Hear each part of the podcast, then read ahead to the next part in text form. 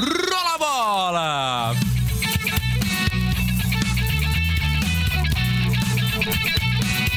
Cabeça na trave! Boa tarde! No Bola na Trave de hoje, você confere os principais jogos do último fim de semana. Olá, ouvintes da Rádio Pontuvsk. Eu sou Pedro Fatá. E eu sou Lívia Goulart. Sejam muito bem-vindos. O Bola na Trave está começando.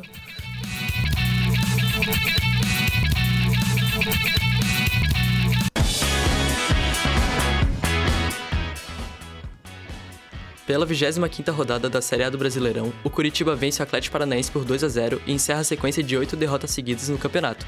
Mais detalhes com o repórter Vitório Fleury. Neste domingo, dia 1 o Curitiba recebeu o Atlético Paranaense pelo Atletiba de número 393. Na lanterna do Brasileirão, o Coxa vinha pressionado para o clássico e o técnico Thiago Kozlowski sofria risco de demissão em caso de derrota.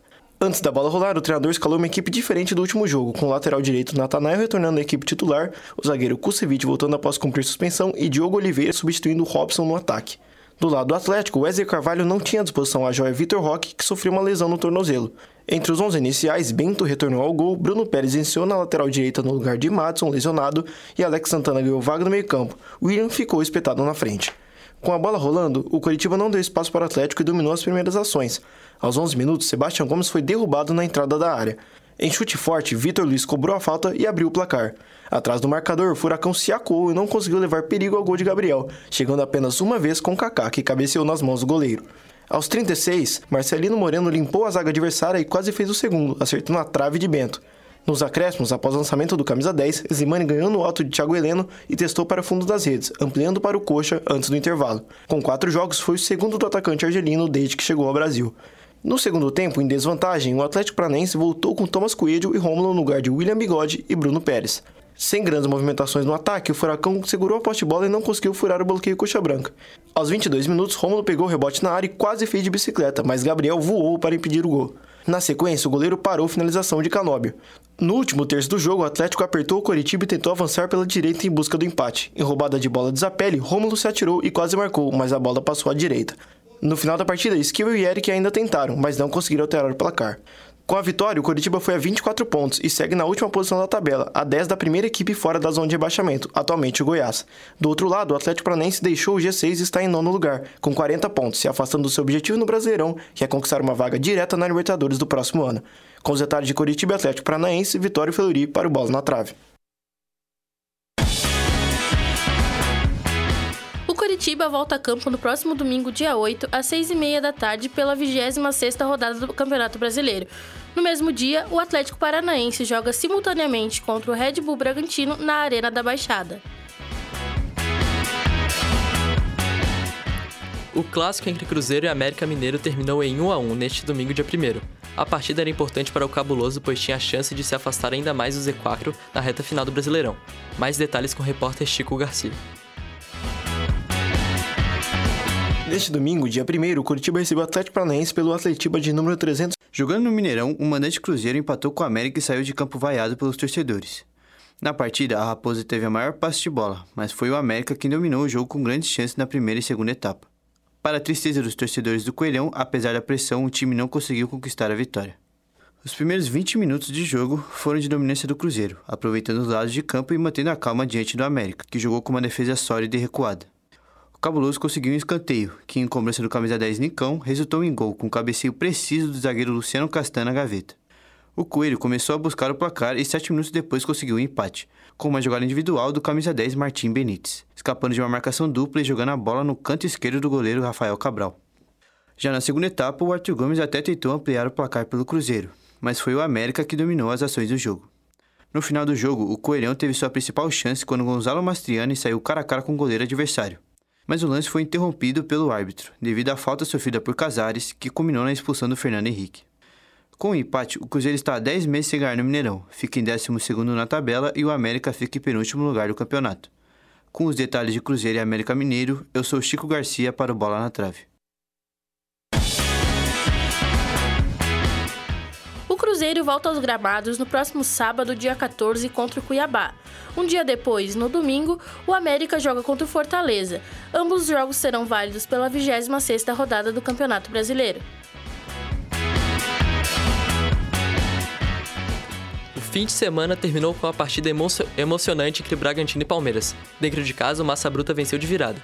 Mais detalhes com, sobre a partida com o repórter Renan Ribeiro partida da Série A do Brasileirão fecha o domingo com emoção. Na Arena Red Bull, estádio de Bragança Paulista, Hendrick recebe o passe de bola de John John, dribla o goleiro e abre o placar aos 14 minutos do primeiro tempo. Após Hendrick, Luiz Guilherme, pelo Palmeiras, quase marcou outro gol. Ele levou a bola para o meio de campo e de fora da área fez um forte lance, mas acertou a trave esquerda.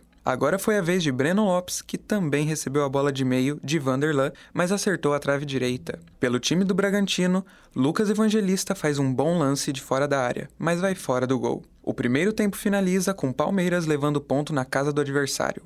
E começa o segundo tempo. Braga já leva falta logo no início. Juninho Capixaba fez uma forte cruzada e o palmeirense Rios teve seu braço atingido pela bola e é pênalti marcado para os Bragantinos aos 3 minutos. Eduardo Sacha marca o primeiro gol para a equipe e empata o jogo. O atacante fez um chute que acertou o meio do gol. Mesmo Lomba esperando para defender, não conseguiu. Bola rolando e vários lances fora são feitos. Aos 44 minutos do segundo tempo, o meia do Red Bull Bragantino, Eric Ramírez, vira o jogo. Ele recebe a bola na segunda trave de Lucas Evangelista e, com um lance de cabeça, marca o gol da vitória. Bragantino ganha de virada por 2 a 1. O time Red Bull Bragantino assume a vice-liderança do G4 com 45 pontos. Já o Verdão cai para a quarta posição com 44 pontos. Com as últimas informações sobre o Bragantino e Palmeiras do Campeonato Série A do Brasileirão, Renan Ribeiro para o Bola na Trave. O próximo jogo do Palmeiras acontece na quinta, dia 5 de outubro, às 9h30 da noite no Allianz Parque contra o Boca Juniors na volta das semifinais da Libertadores.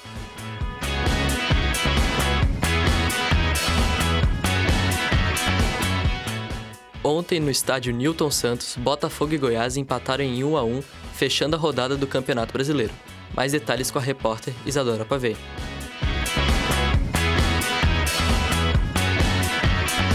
Em jogo de opostos, os dois times entraram em campo com objetivos definidos. O Botafogo, com foco de manter a vantagem na liderança e encerrar a sequência de derrotas no Brasileirão, e o Goiás de afastar o fantasma do Z4. O resultado inesperado de empate, 1 a 1, insatisfez a torcida lotada do Botafogo, que causou grande mobilização e ressaltou a desconfiança com o técnico Bruno Lage. Para quebrar as expectativas do Botafogo e acabar com o jejum de gols de mais de um mês, o Goiás abriu o placar aos 27 minutos com o zagueiro Lucas Alter, que cabeceou no gol após uma cobrança de escanteio. No segundo tempo, depois de entrar no intervalo do jogo, o artilheiro do campeonato, Tiquinho Soares, acertou um chute de fora da área na gaveta e marcou para o Botafogo aos seis minutos.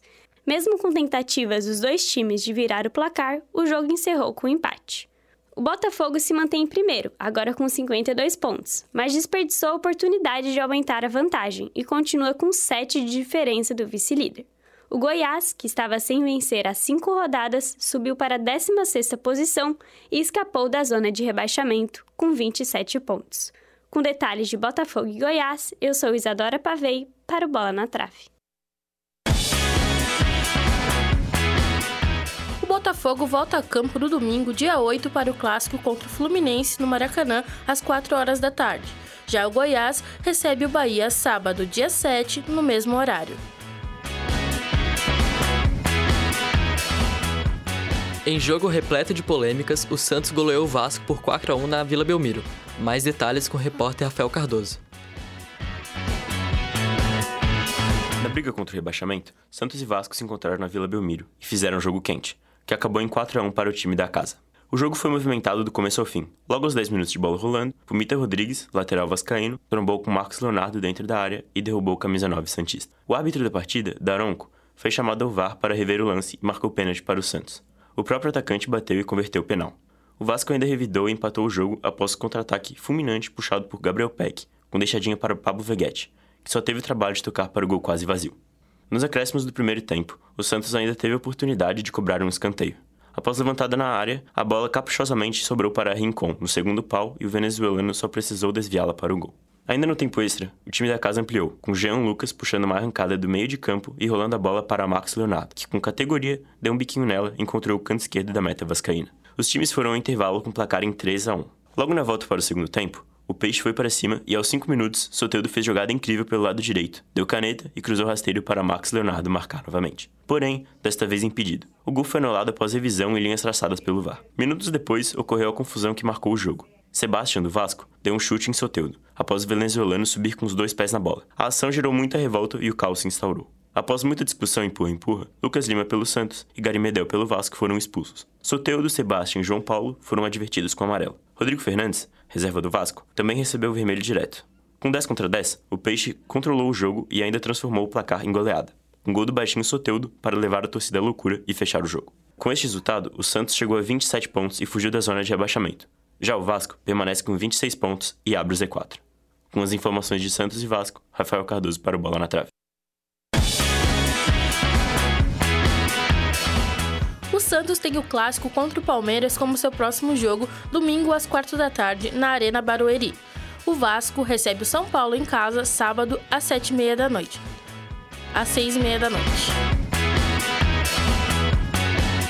Confira no próximo bloco a vitória do Amazonas em cima do Paysandu, confrontos da Copa Santa Catarina e os principais jogos do futebol europeu. Continue com a gente, o Bola na Trave volta já.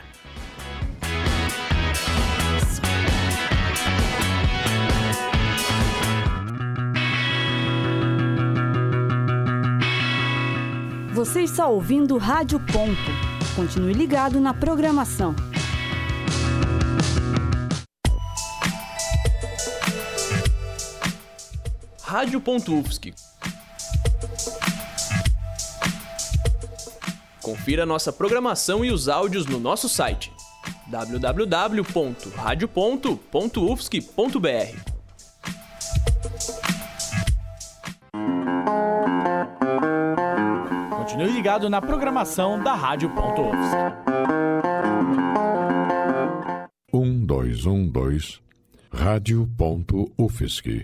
É rádio e ponto.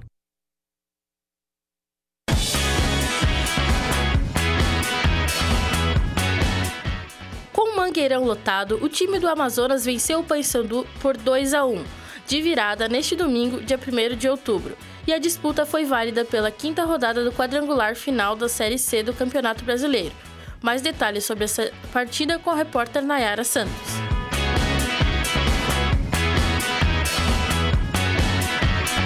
O apoio maciço de sua torcida, o time paraense não conseguiu alcançar o sucesso. Abriu o placar com Mário Sérgio aos 24 minutos, mas sofreu o empate aos 44 com Igor Bolt.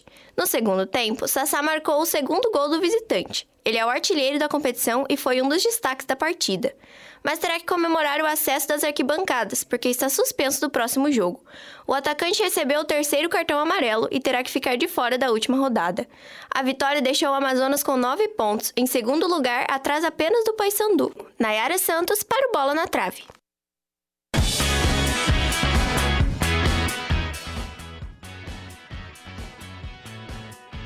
Pontos. A última rodada será no próximo sábado, dia 7 de outubro, com as duas partidas às 6 horas da tarde. Paysandu e Volta Redonda jogam no Raulino de Oliveira em Volta Redonda, enquanto Amazonas e Botafogo da Paraíba se enfrentam na Arena Amazônia. O Ercílio Luz venceu o Havaí por 3 a 1 no estádio Aníbal Torres Costa, em Tubarão. A partida foi válida pela quinta rodada da Copa Santa Catarina. Mais informações com a repórter Carmen de Los Santos. Jogo disputado, o Ercílio Luz venceu por 3 a 1 o Havaí em Tubarão. O time da casa teve as primeiras chances da partida. O primeiro gol surgiu aos 26 do primeiro tempo. Guilherme Lazzaroni arriscou na ponta da área e acertou um foguete no ângulo. 1 a 0 para o Ercílio Luz. No final do primeiro tempo, o Havaí pressionou sem êxito. Teve quatro chances de empatar o jogo, que pararam na defesa adversária. Na segunda etapa, o Ercílio não deixou baratos os desperdícios do Leão da Ilha. Aos quatro minutos, Juliano cruzou na área, Anderson Ligeiro recebeu, passou para trás e Giovanni carimbou a rede. Poucos minutos depois, Giovanni novamente marcou o terceiro. Em escanteio pela direita, a bola desviou e caiu no pé do jogador, que só escorou para dentro do gol. Aos 28, o Havaí conseguiu descontar com um golaço de Kenzo de fora da área. Placar final: Ercílio Luz 3, Havaí 1.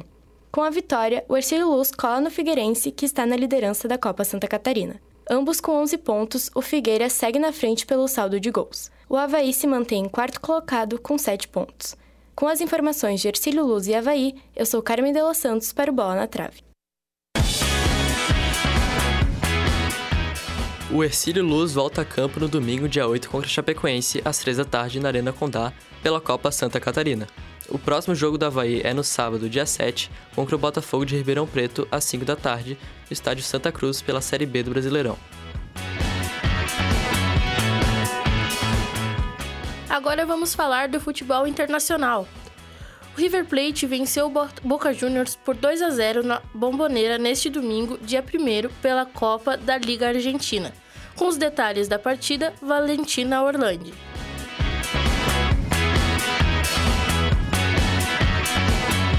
River Plate venceu o clássico contra o Boca Juniors por 2 a 0 na Bomboneira no domingo, dia 1 A partida foi válida pela sétima rodada da Copa da Liga Argentina. Com a vitória, o River chega à segunda colocação do Grupo A com 13 pontos. Já o Boca, com mais uma derrota, é o sétimo colocado do Grupo B com 7 pontos somados. Com foco na semifinal da Libertadores, o técnico do Boca, Jorge Almiron, escalou a equipe reserva. Só o goleiro Romero foi titular, e mesmo assim o jogo foi equilibrado. Nos primeiros minutos, os times mostravam intensidade. O jogo foi pegado e muitas faltas foram cometidas. No início da partida, o River criou mais oportunidades, principalmente com André Herrera e Enzo Pérez. Mas a primeira chance clara foi do Xênesis. Aos 10 minutos, Benedetto recebeu um lançamento e invadiu a área adversária com liberdade. O goleiro do River, Armani, saiu do gol e cortou. O atacante pediu pênalti, mas o árbitro mandou seguir. O gol só saiu aos 40 minutos. O River abriu o placar em cima do seu maior rival com o volante Enzo Pérez, que estava bem posicionado e aproveitou o corte da defesa adversária para finalizar de fora da área. O atacante Rondon desviou o chute e balançou a rede. Com 1 a 0 no marcador, a primeira etapa terminou. No segundo tempo, os dois times fizeram alterações. Aos 27 minutos, Cavani, que entrou em campo pouco tempo antes, dividiu com Armani e a bola bateu na trave. No rebote, livre, o uruguaio finalizou de bicicleta e marcou, mas o gol foi anulado pelo VAR por impedimento. Já nos acréscimos, o River ampliou a vantagem. Bruno Valdes falhou e a bola sobrou para Enzo Dias, que sem goleiro finalizou e fechou a conta. A partida terminou e as 27 finalizações e os 8 cartões amarelos mostraram a garra dos argentinos durante os 90 minutos do clássico. Com as informações de Boca Juniors e River Plate, eu sou Valentino Orlandi para o Bola na Trave. O River enfrenta em casa o Talheres domingo, dia 8, às 4h45 da tarde, pela Copa da Liga Argentina. A Atalanta ficou no empate com a Juventus por 0 a 0 neste domingo, dia 1 O jogo foi válido pela sétima rodada do Campeonato Italiano Série A, com mais detalhes da partida, o repórter Arthur Ricardo. A Atalanta recebeu a Juventus em jogo importante pelas primeiras colocações do campeonato italiano. Ao término da partida, um empate sem gols. O resultado não foi bom para nenhum dos lados. Pior para a equipe Nerazzurri, que propôs bem seu plano de jogo, mas não conseguiu romper a defesa da velha senhora. Antes da bola rolar, o técnico da Juventus teve que alterar a escalação. Vlahovic ficou de fora por conta de uma lesão. Sem poder contar com o artilheiro do time da temporada, o treinador optou por uma postura mais defensiva, tentando buscar os contra-ataques, mas não obteve sucesso, e com apenas três chutes no gol, a equipe teve poucas chances de marcar. Para a Atalanta, o jogo representava a oportunidade de ganhar a terceira seguida e embalar na competição, e aproveitando o fator casa, o time foi para cima. Logo no início, atacou usando as infiltrações de Zapa Costa, que teve duas oportunidades de cruzamento de Ruggeri. Na primeira, foi bloqueado, e no rebote, estou para fora. Após a chegada, o jogo diminuiu de ritmo e a Juve só ficou observando o adversário. A próxima oportunidade saiu só aos 30 minutos. Dessa vez para o outro lado. Em sobra de escanteio, Fagioli bateu no canto para a defesa de Musso. O time se animou e pouco depois Kim usou bem o corpo e girou batendo rasteiro. E mais uma vez, Musso defendeu. Na volta do intervalo, Ederson bateu sem direção ao gol de Chesney. Na sequência, Kisa respondeu após ligação direta e teve a oportunidade de abrir o placar. Com o passar do segundo tempo, a Atalanta foi empurrando cada vez mais a Juventus. A melhor chance da partida saiu em cobrança de falta de Muriel, o colombiano chapou no ângulo para a grande defesa de Chesney. A bola ainda raspou na trave antes de sair. Aos 42, Muriel experimentou de longe e o rebote sobrou para Cop Miners, que perdeu grande chance. O camisa 7 chutou desequilibrado e mandou longe, apito final e placar inalterado, em embate pegado e de pouca pontaria. Com o resultado, as duas equipes perderam a chance de se aproximar da líder Inter de Milão. A Juventus está na quinta colocação com 14 pontos, 4 atrás da liderança. Já a Atalanta termina a rodada na sexta posição com 13 pontos. Com os detalhes de Atalanta e Juventus, eu sou Arthur Ricardo para o Bola na Trave. Para o próximo jogo, a Atalanta visita o Sport na quinta, dia 5 às 1h45 da tarde, em confronto válido pela Liga Europa. Já a Juventus recebe o Torino pelo Campeonato Italiano no sábado, dia 7 às 1 da tarde.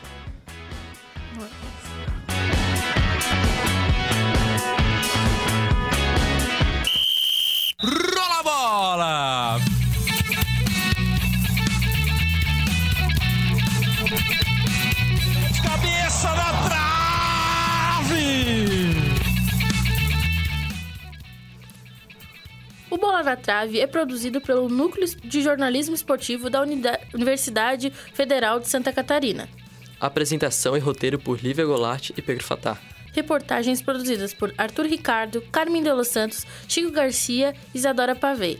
Nayara Santos, Rafael Cardoso, Renan Ribeiro, Valentino Rolandi e Vitória Fleury.